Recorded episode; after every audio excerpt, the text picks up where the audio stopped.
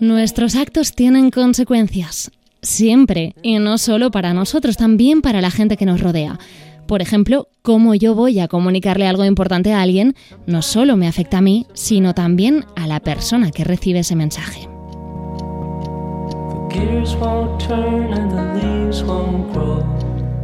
La comunicación, el respeto y tener en cuenta los sentimientos de otra persona es lo que llamamos responsabilidad afectiva. La falta de esta puede generar mucho dolor para las personas con las que nos relacionamos. No solo nosotros, somos los protagonistas de nuestra historia y hay que tener en cuenta que cada versión de una misma verdad tiene diferentes versiones. Tener en cuenta la de los demás sería lo más saludable para todas.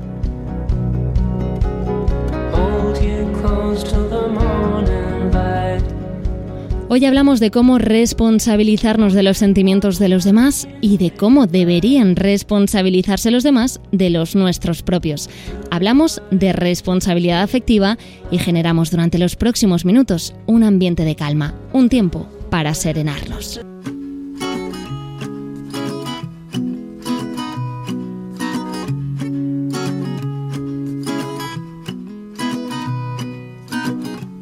You got those eyes staring into my soul. You get that smile when I'm giving you my all. You're the María José Santiago, ¿qué tal? ¿Cómo estás? Un placer escucharte de nuevo. Hola Marta, igualmente. Que aquí estamos un día más. ¿Tú qué tal estás? Muy bien, muy bien. La verdad es que este tema me interesa mucho, me parece muy complicado, ¿eh? Responsabilidad afectiva, nada más y nada menos. Sí. Es difícil medir cómo y cuánto debemos de preocuparnos de los sentimientos de los demás, ¿no? Demasiado poco puede hacer daño a nuestro alrededor, demasiada preocupación podría hacernos daño a nosotros, ¿no? Vamos a, vamos a intentar explicarlo bien. Sí, creo que, que aquí la clave no es tanto la palabra preocupación, sino el cuidado, ¿no? Qué cuidado hacemos a nuestro entorno y a nuestras relaciones y el cuidado que nos damos a nosotras mismas. Esa Ujú. comprensión y empatía entre las personas de la relación o del vínculo. Qué importante esto del cuidado, la comprensión y, y la empatía que comentas. Cuando lo decías me venía a la cabeza este concepto que se está utilizando mucho hoy en día, que es el ghosting. Eh, esto lo utilizamos cuando alguien en una relación de repente desaparece de la noche a la mañana sin dar ninguna explicación.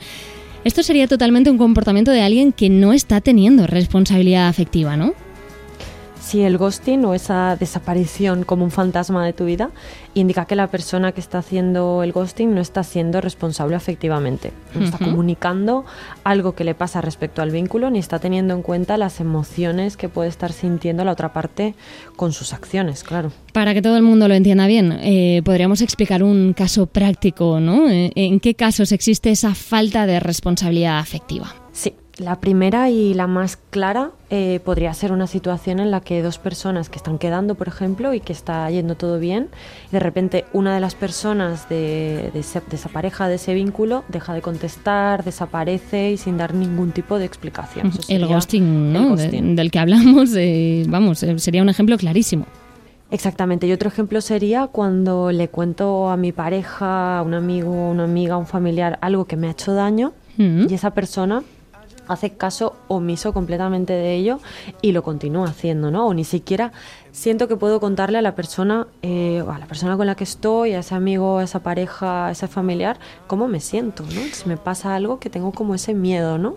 O sea que la responsabilidad afectiva no solo es con una pareja, ¿no? Claro, la responsabilidad afectiva puede y debe darse en los diferentes vínculos, sean de pareja, familiares, de amistades, incluso conmigo misma. De hecho, debería darse incluso después de finalizar el vínculo. Por ejemplo, si una vez acabada la relación, una de las partes se siente sola y sin pensar en el impacto que eso puede tener en la otra persona, le diga de quedar, pasen la noche juntos o juntas. Ya. Claro, le- sin pensar en, ese, en eso que puede sentir la persona después, ¿no? Claro, porque si ya ha finalizado una relación, igual la otra persona se puede hacer ilusiones y esto se tiene que hablar muy bien. O se me ocurre también, por ejemplo, cuando dos personas, a pesar de haber roto esa relación, se pueden ver una noche por ahí y pues sabiendo que está la otra delante, se comporte de cierta manera o de otra, ¿no? María José, esto no sé si, si podría ser también un ejemplo de responsabilidad afectiva. Sí, sí, total, ¿no? El hecho de que, por ejemplo, una de las partes se líe con otra persona esa noche sabiendo que igual a la otra persona, o ni siquiera habiéndolo hablado, ¿no? Pero eh, que, que, pasa posibilidad de que a la otra persona le pueda hacer daño y aún así lo haga. Eso también es falta de responsabilidad afectiva. Y me quedarían muchos ejemplos más, ¿no? Pero una falta de responsabilidad afectiva sería cuando no tengo en cuenta que mis actos tienen un impacto emocional en la otra persona. Y una falta de responsabilidad eh, afectiva podría tener también un impacto en mi autoestima sí, al final estar en un vínculo en el que la otra parte no está siendo responsable afectivamente puede tener un impacto en mi autoestima ya que impacta directamente sobre mis emociones, puede hacerme sentir que no soy suficiente, que no soy válida, a la vez que el no poner límites en relaciones así también me afecta, claro. Vale, y si creo que alguien no está teniendo ningún tipo de responsabilidad afectiva con mis sentimientos, ¿Cómo puedo actuar? ¿Qué consejo nos das ahí? ¿Qué debo hacer? Lo primero, comunicar a la otra persona lo que sus acciones están generando en mis emociones. Con lo que has hecho me pasa esto, con lo que has dicho me pasa esto, ¿no?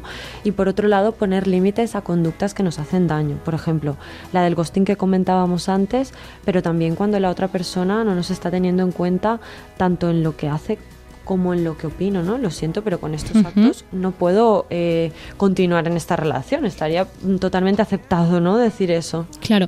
Y si somos eh, nosotras la otra parte, porque podríamos estar nosotros realizando esta acción, siendo poco responsables afectivamente, ¿cómo podemos hacerlo mejor?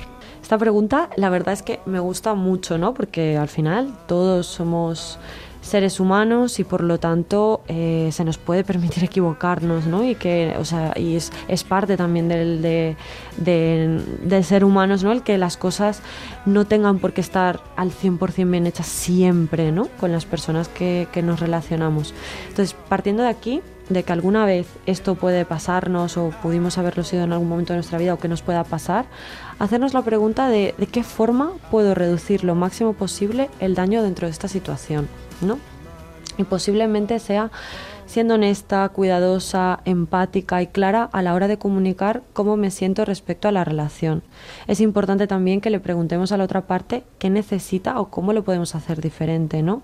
Somos responsables de nuestros actos respecto a los demás, pero no de las emociones que les surgen y esto es súper importante, ¿no? Somos eh, en un vínculo eh, y ser responsables afectivamente no significa que les vamos a evitar completamente el daño a la otra persona, sino que lo vamos a hacer de una forma en la que pues lo mejor posible, ¿no? El cuidando ese vínculo también. O sea, no vayamos a entender que por eh, ser responsable efectivamente no voy a poder hacer daño a otra persona, porque al final tampoco depende de nosotros, ¿no? Eso 100%. Claro, la responsabilidad afectiva tiene que ver mucho con lo que hago, ¿no? Con lo que, cómo actúo respecto a, la otra persona. Y no, no, no, por eso vamos a estar eximidos de hacer daño, ¿eh? pero al menos intentar que no sea con, con, una intención de saber que lo vamos a hacer eh, sin cuidarlo, ¿no? El vínculo. Para acabar, María José, ¿cómo podríamos hacerlo mejor? ¿Cómo podemos construir relaciones que sean más responsables afectivamente?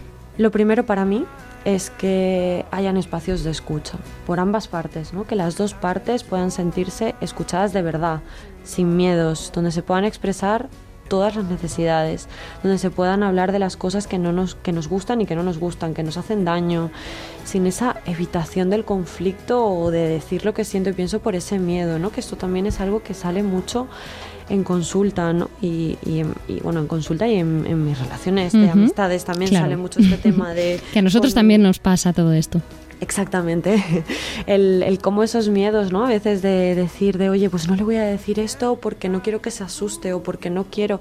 Ese juego del tiro y afloja es que eh, de verdad, eh, ahora lo voy a decir que es un poco enfadada, ¿no? Pero eh, me gusta tampoco porque eso al final, eso genera relaciones poco responsables afectivamente, porque realmente estoy no diciendo lo que siento y luego por la otra parte no permitiendo que la otra persona no pueda decir lo que siente y eso genera pues como una comunicación cero asertiva, eh, genera muchísimo malestar y, y, genera pues la posibilidad de que se generen también relaciones tóxicas, ¿no? En ese sentido, que esto también nos daría para otro capítulo. Sí, pero... y es que eh, quizá también por la manera que tenemos ahora de relacionarnos con redes sociales, pero sí que es cierto que estamos muy pendientes de, de lo que aparentamos. No quiero decir esto a ver si parezco insegura, a ver si parezco triste, a ver si parezco una persona que no le gusta, por ejemplo, en las relaciones. Y, y yo creo que al final una persona que comunica es lo mejor, ¿no? Para la otra persona y para construir relaciones sanas y relaciones Claro. que sean responsables. Exactamente, y que aquí no solo también está el tema de cómo, lo que comunico, cómo lo comunico, sino también el ser coherente con lo que, con las acciones que comunicamos, ¿no? Eh, con realmente, pues si yo te digo ciertas cosas, que luego realmente actuar eh, en coherencia con eso, ¿no? Por otro lado, bueno, que también eh, lo hemos hablado antes, pero ese validar esas emociones de la otra persona, ¿no? Respetando y cuidando las emociones, estableciendo límites sanos y respetando también los límites que la otra persona me dice que necesita, ¿no? Eh, Siendo espacios seguros, ¿no? Exactamente, siendo esos espacios seguros para nuestros vínculos, donde no se puedan, no se tengan que sentir dudas, donde puedo ser yo misma, donde no se vive con ese tira y afloja que hemos dicho antes, ese juego, ¿no? A ver quién es el que da menos en la relación, como si estuviésemos a prueba constantemente. Esto es Ujú. agotador. Sí, sí, totalmente. Y no es sano. María José, vamos a despedirnos, pero yo no sé si quieres avanzar el siguiente capítulo, que lo, es- lo estamos cogiendo un poco como costumbre ya. Sí, pues mira, el, el siguiente capítulo hablaremos sobre nuestro diálogo interno. Diálogo interno, cómo nos hablamos a nosotros mismos. Bueno, pues deseando ya comenzarlo. María José Santiago, un abrazo muy fuerte a ti y a todos nuestros oyentes y muchísimas gracias, como siempre. Igualmente, un abrazo muy fuerte.